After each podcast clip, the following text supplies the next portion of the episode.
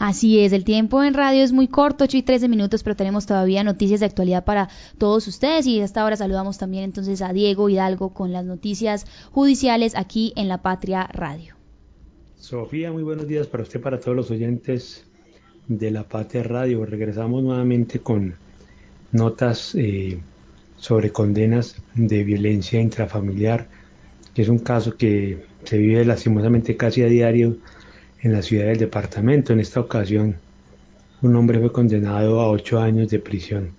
por una sistemática cadena de agresiones en contra de quien fue su pareja. Incluso eh, después de esta condena hay otro proceso pendiente que continuará su juicio en marzo eh, por otros hechos en los que este hombre pues abusó de su condición de hombre para eh, golpear a su pareja y ya que ella no hacía lo que él le lo que él quería. Eh, la misma fiscalía narró que se trataba de un hecho donde los celos estaban por encima de todo los celos enfermizos del del sujeto y llevaban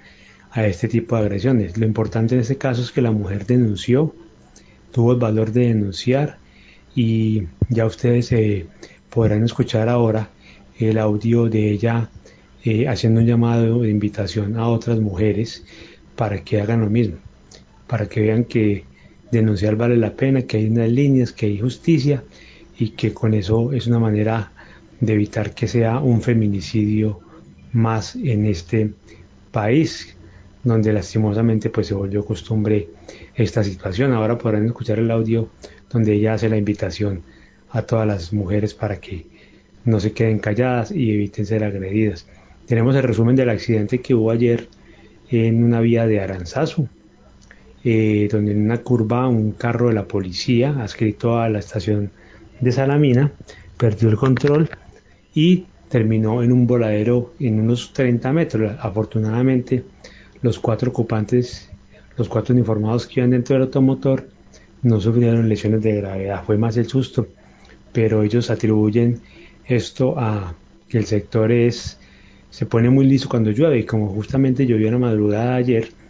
eh, eso fue lo que ocurrió, pues lo que nos narró alguien cercano a la policía, diciéndonos pues que habían perdido el control del automotor, de la dirección y terminaron en el abismo. También tenemos un resumen de otros casos acontecidos en el departamento, como diferentes accidentes, capturas de por microtráfico y eh, algunas condenas. También tenemos, pero solamente en la web de la patria, un caso que se presentó en el barrio San Antonio, acá de la ciudad, donde eh, fue un espectáculo, por decirlo de alguna manera, ver personas corriendo por los techos de unas casas. La gente obviamente, pues era mediodía, se asustó, llamó a la policía y al parecer se trataba de una banda que venía de Bucaramanga, integrada por ocho personas, que ah, todo indica, o al parecer, eh, venían con el objetivo de robar una entidad de valores que queda por el sector de San Antonio. Cinco de esas personas, entre ellas una mujer, lograron escapar, pero a tres los pudieron agarrar porque terminaron escondidos en el patio de una casa el dueño de la casa se dio cuenta, los enfrentó con un machete, llamó a la policía y los pudieron detener. Los iban a llevar en audiencia o los iban a procesar por un delito que llama violación de habitación ajena, que no es tan grave, digámoslo, en términos jurídicos, pero eh, cuando los eh, investigadores de la CIGINI y el CTI ahondaron más, se dieron cuenta que posiblemente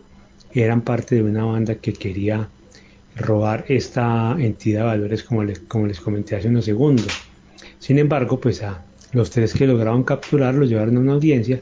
pero en ella el juez de control de garantías decidió dejarlos libres porque consideró que no hay pruebas suficientes de que en realidad ellos hacían parte de una banda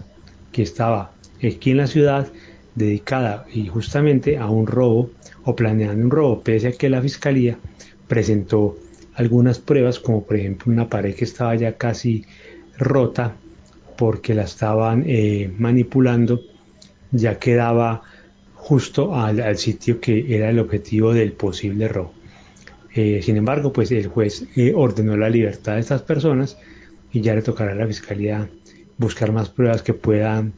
para poderlos vincular si es que vuelven a aparecer por acá y llevarlos nuevamente a una audiencia. Eh, Sofía, esto es todo pues por hoy y lo que tenemos en el momento. Nuevamente, como siempre, estamos pendientes en el resto de día de lo que pueda ocurrir. Estaremos muy atentos. Un saludo para usted, para todos los oyentes y para la mesa de trabajo. Diego, muchísimas gracias por toda esta información.